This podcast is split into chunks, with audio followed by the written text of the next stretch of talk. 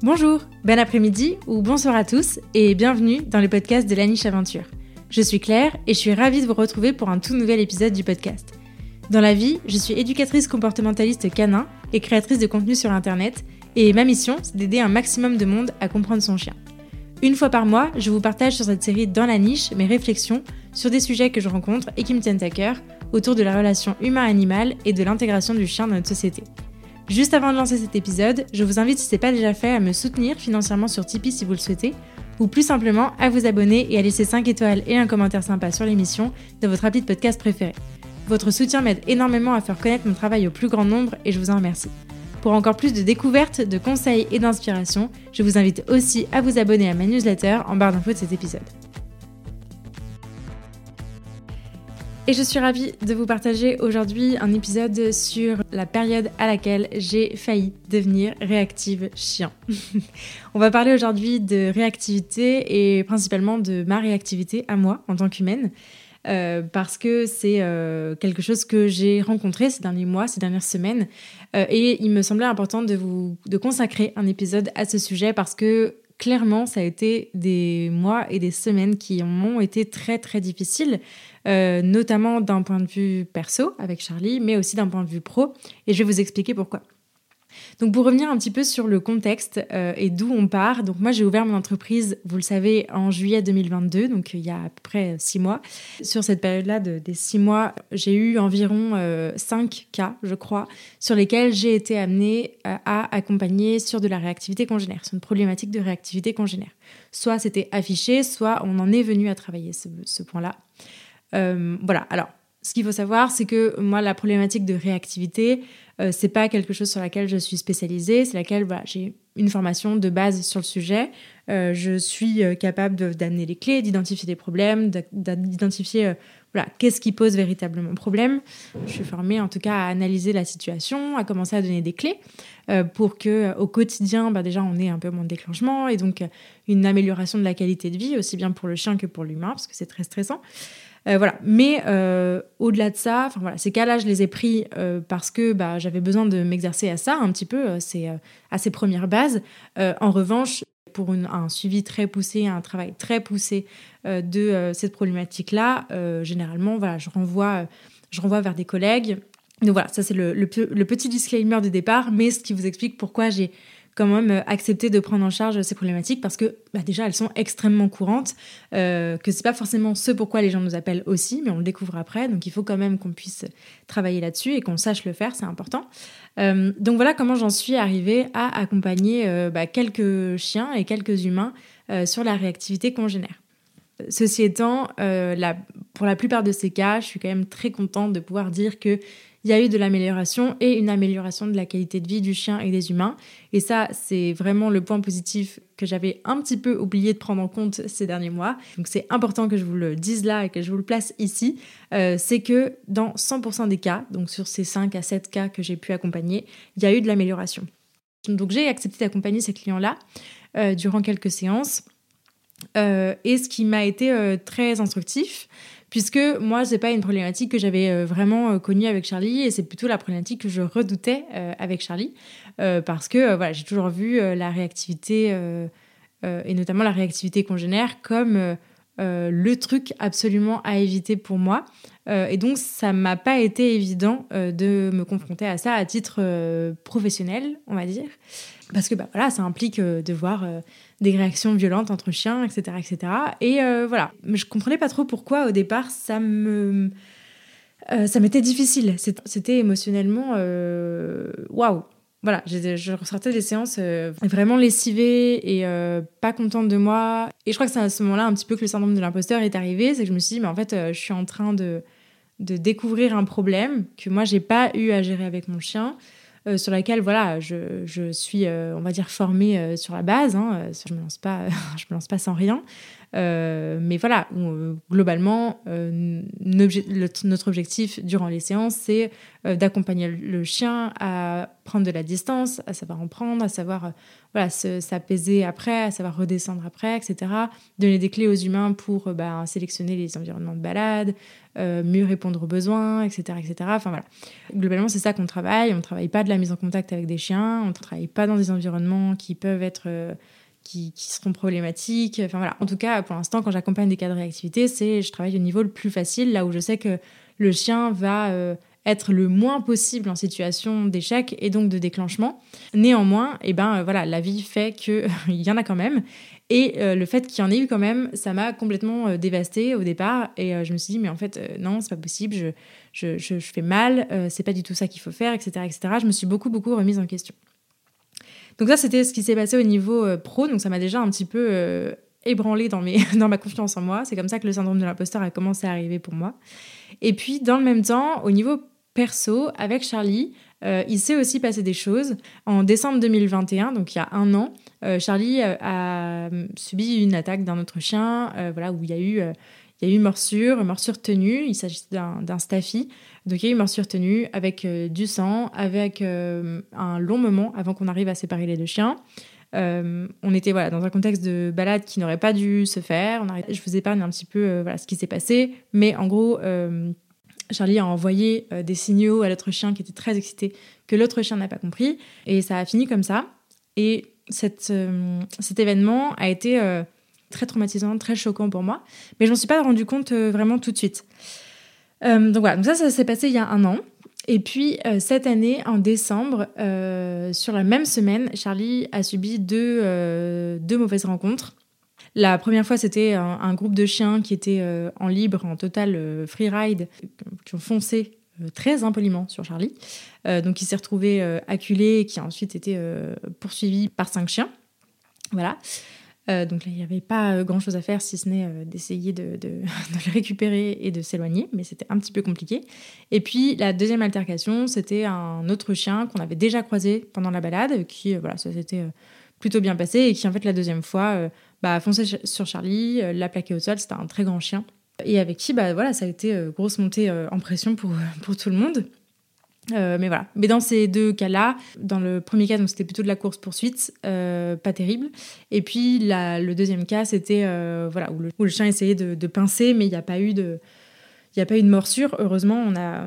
Merci encore à Solène qui était avec moi d'avoir bah, d'avoir pu prendre le relais parce que moi j'ai complètement frisé de stress à ce moment-là.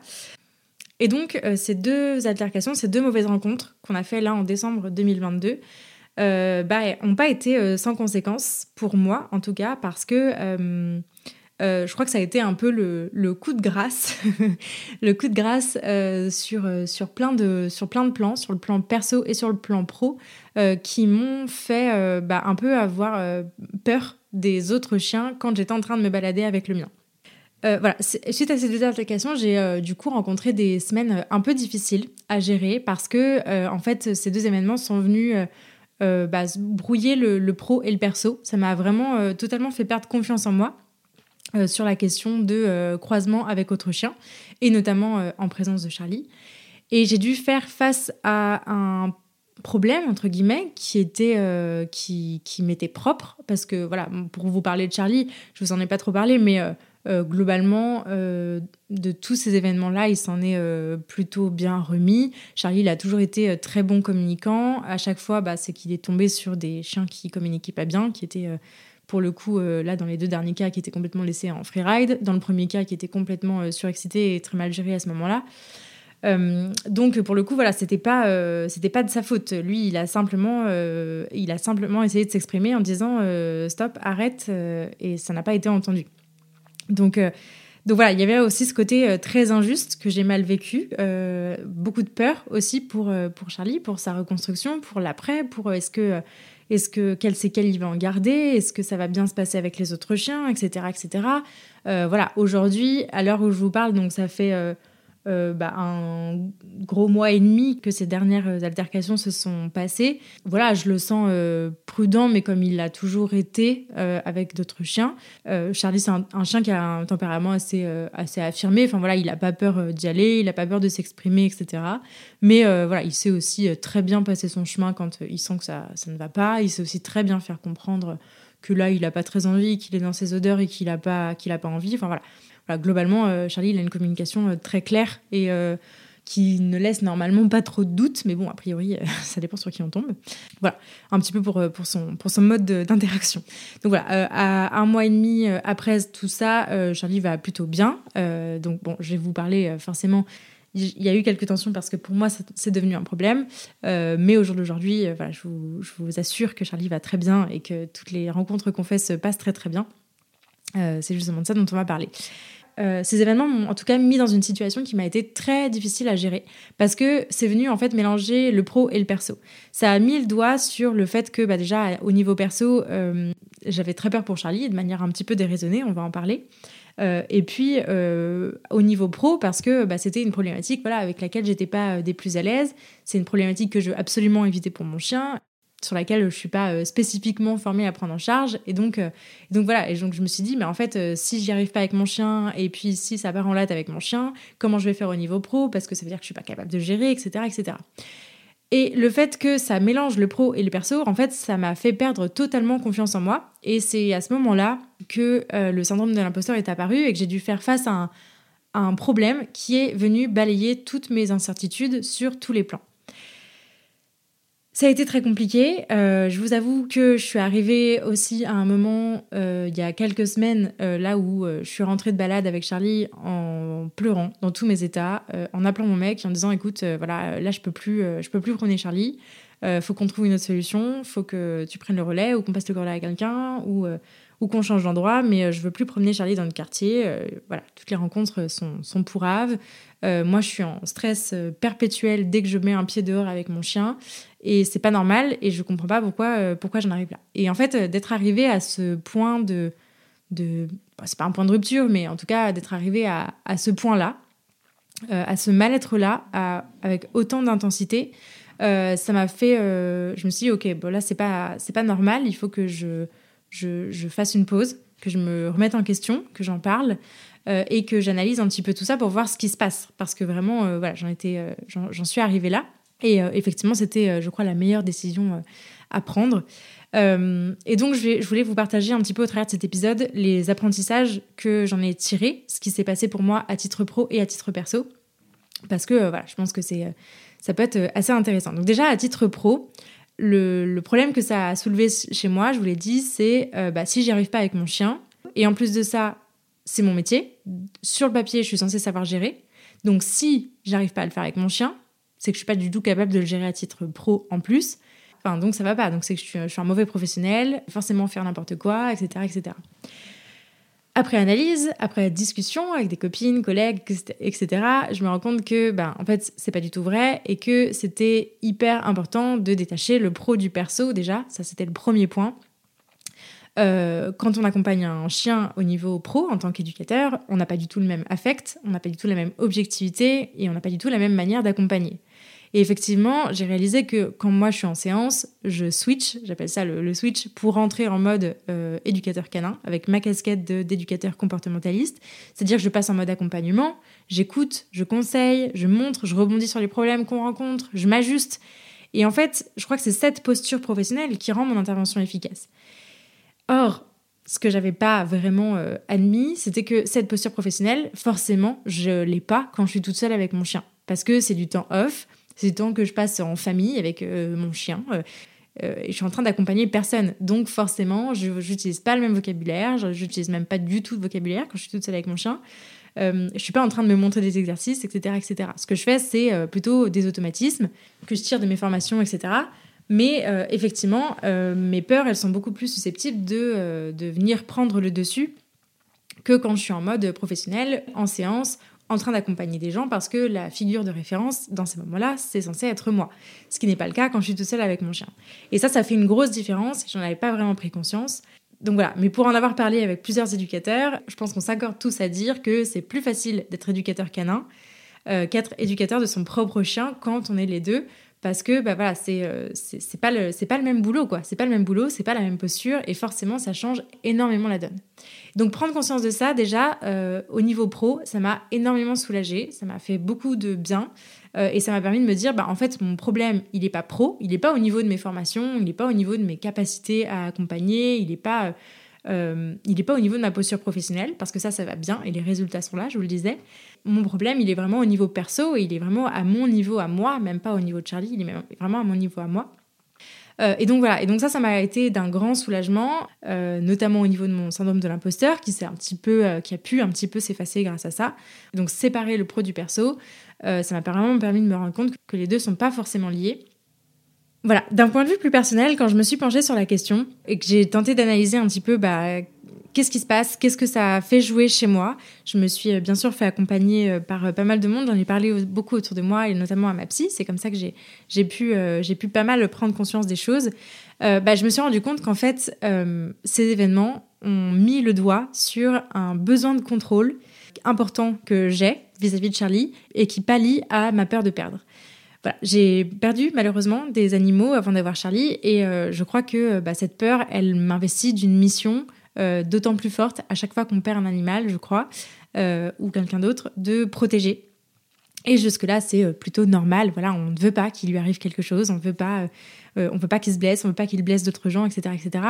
On ne veut pas le perdre, donc on le protège et pour ça, bah, on essaie de contrôler l'environnement c'est à peu près normal à partir du moment où c'est euh, conscient, rationnel, parce que euh, moi, dans mon cas, bah, j'ai un peu oublié que euh, on pouvait pas tout contrôler. Voilà, ces événements-là, en fait, ils ont fait grandir cette peur de le perdre, parce que ça a revivé le traumatisme de l'année dernière, où il y a eu du sang, c'est tout bête, mais la vue du sang m'a fait très peur. Et puis cette, cette sensation horrible, j'ai vraiment ressenti le, truc, bah voilà, mon chien va mourir devant moi et, et, et je peux rien faire. Et c'est terrible comme sensation. Ça m'a été très traumatisant. Et donc, euh, ces événements m'ont, fait réapparaître ça. Et donc, on fait grossir cette peur euh, de perdre mon chien, qu'il lui arrive quelque chose en tout cas. Et donc, en réaction à cette peur, eh ben, mon besoin de contrôle, ce, besoin de protection a grandi lui aussi pour devenir euh, bah, un peu de la, de la surprotection dans le sens où je me suis mise à anticiper beaucoup de choses et euh, où je me suis rendu compte que bah, là, euh, je partais complètement en latte, en fait. Ce, le point de rupture dont je vous parlais tout à l'heure, dans lequel euh, j'ai appelé mon mec en lui disant bah, Stop, en fait, là, j'y arrive plus. je, je, suis trop stressée à partir du moment où je mets un pied dehors avec Charlie, je prends plus du tout plaisir à le promener, etc. je me suis dit Mais en fait, c'est pas normal. Et c'est comme ça que je me suis dit qu'il fallait que j'en parle, que je me pose sur la situation, que j'analyse euh, parce que c'était pas normal d'en arriver là. Ça m'était jamais arrivé et, euh, et c'était pas du tout ça que, je voulais, du tout. Donc, euh, donc voilà, donc j'ai compris que ça partait en latte à ce moment-là. Et en, analysant ça, bah en fait, voilà, je, je, me suis rendu compte que plus la peur augmente, plus et plus on se laisse dicter par cette peur qui augmente, plus on va réagir de manière automatique pour contrôler cette peur et essayer de l'apaiser.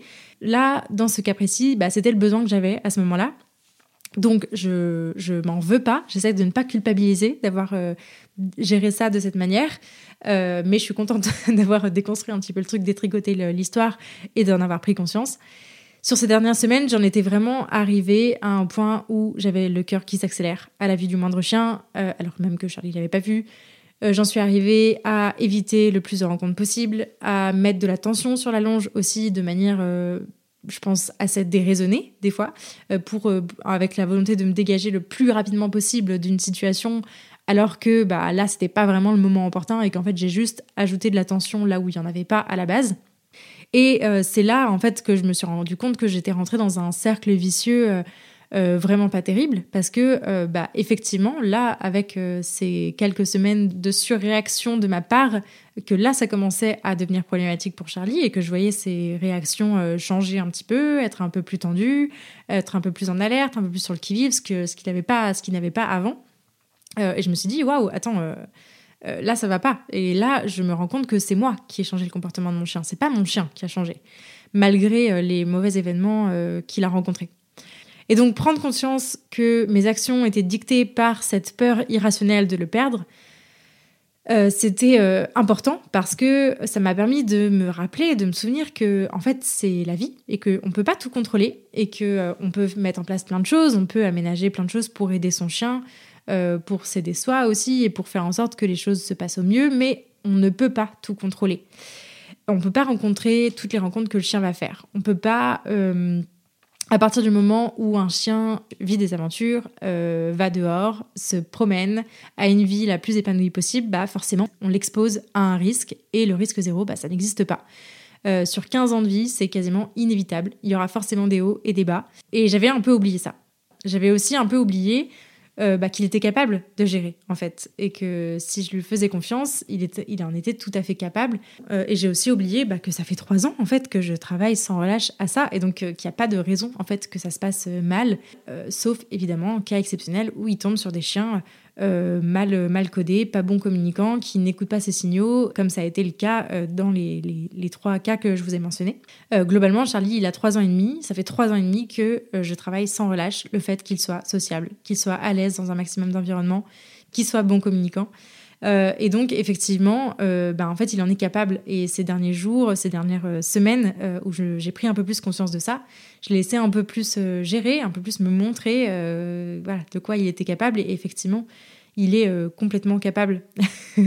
donc voilà, j'avais c'était important pour moi de vous partager ça parce que, parce que ça s'est vérifié ces derniers jours et que, en fait, en prenant conscience de tout ça, j'ai pu me détendre. J'ai pu euh, beaucoup plus lui faire confiance, le voir sous un nouvel œil et voir qu'en fait, euh, il était capable de se débrouiller quand c'était OK et qu'il était aussi capable de se sécuriser en revenant vers moi quand ça l'était plus. Parce qu'en fait, c'est ça que je lui ai appris sur ces trois dernières années. Et c'est une vraie victoire, je crois, que j'avais vraiment oublié de célébrer.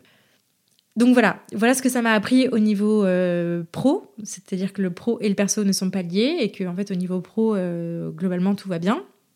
Euh, au niveau perso, bah, ça m'a appris que voilà, euh, c'est normal d'avoir des peurs, mais que euh, il faut au maximum être conscient de ces peurs et ne pas se laisser dicter par, par, par ces peurs grandissantes et irrationnelles, et accepter aussi qu'elles soient là quand elles le sont. Et puis, l'autre leçon que je tire de cette expérience, c'est l'importance de s'accorder des pauses. C'est grâce à ça que j'ai pu tirer les deux, les deux enseignements antérieurs S'accorder des pauses à soi et à son chien, pour moi, c'est vraiment ça la clé. Euh, parce que c'est euh, dans ces moments-là que on, sort un petit peu la tête de l'eau, on s'écarte un petit peu du problème, non pas pour euh, l'éviter à tout prix et pas s'y confronter, mais plutôt pour pouvoir réfléchir, s'apaiser, poser les choses, discuter, verbaliser, mettre en mots le problème qu'on rencontre et pour pouvoir travailler dessus en fait, pour pouvoir prendre conscience des choses et aménager au mieux. Donc, euh, je voulais, euh, pour finir cet épisode, simplement vous parler des euh, choses que j'ai mis en place pour m'accorder cette pause nécessaire. La première, je crois que ça a été d'en parler, de pas garder ça pour moi. Donc, j'en ai parlé à mon mec, j'en ai parlé à ma psy, j'en ai parlé à mes copines qui sont aussi éducatrices, j'en ai parlé à des gens aussi extérieurs pour avoir leur avis. Et donc déjà rien que ça, ça me permet de me dire qu'il y a un problème et que cette situation, elle n'est pas normale et qu'à partir du moment où moi je sors stressée avec mon chien, euh, on n'est pas dans, euh, dans une situation euh, confortable et donc qu'il y a forcément des choses à mettre en place. Donc déjà d'en parler et d'essayer de faire des ponts entre les choses et prendre conscience de ces peurs-là, ça m'a beaucoup, beaucoup, beaucoup aidé. La deuxième, c'est peut-être de pouvoir déléguer quand on peut. Il y a quelques balades que mon compagnon a pris en charge parce que euh, voilà, je, préférais que ce soit lui qui prenne le relais et j'en avais besoin à ce moment-là. Euh, donc euh, vraiment, si vous avez la possibilité de déléguer, que ce soit juste à, quelqu'un de votre famille, quelqu'un qui vit avec vous, ou un pet sitter, un professionnel, voilà, qui peut venir promener votre chien à votre place quand vous rencontrez ce genre de problème-là, ça peut être hyper hyper important et hyper précieux. et puis en tout cas, voilà, sortir la tête de l'eau encore une fois et et s'accorder un, moment de tranquillité où euh, pendant un jour ou deux, là, on arrête de stresser dès qu'on met un pied dehors. Ça, c'est le deuxième point. Le troisième point, c'est euh, les balades euh, dans un contexte plus simple, entre guillemets, j'ai envie de dire. Notre cas, ça a été des balades en pleine nature, avec beaucoup d'espace, avec beaucoup moins de croisements. c'est-à-dire sélectionner les, lieux de balade et des horaires aussi appropriés où il y aura beaucoup moins de monde. Ça, je crois que c'est toujours ce qui me fait beaucoup, beaucoup, beaucoup de bien. Euh, je suis quelqu'un d'assez euh, sociable et j'aime bien euh, voir du monde, être entourée de monde. Mais j'apprécie quand même de pouvoir me ressourcer dans des moments de calme comme ça où voilà, il y a juste mon chien, moi et la nature et on profite en silence, on marche tranquillement et on s'accorde vraiment ce, temps-là de, reconnexion à nous-mêmes qui est vraiment génial. Donc ça, les, balades nature, ça a été vraiment une, bouffée d'oxygène en plus de tout ce que je viens de vous parler.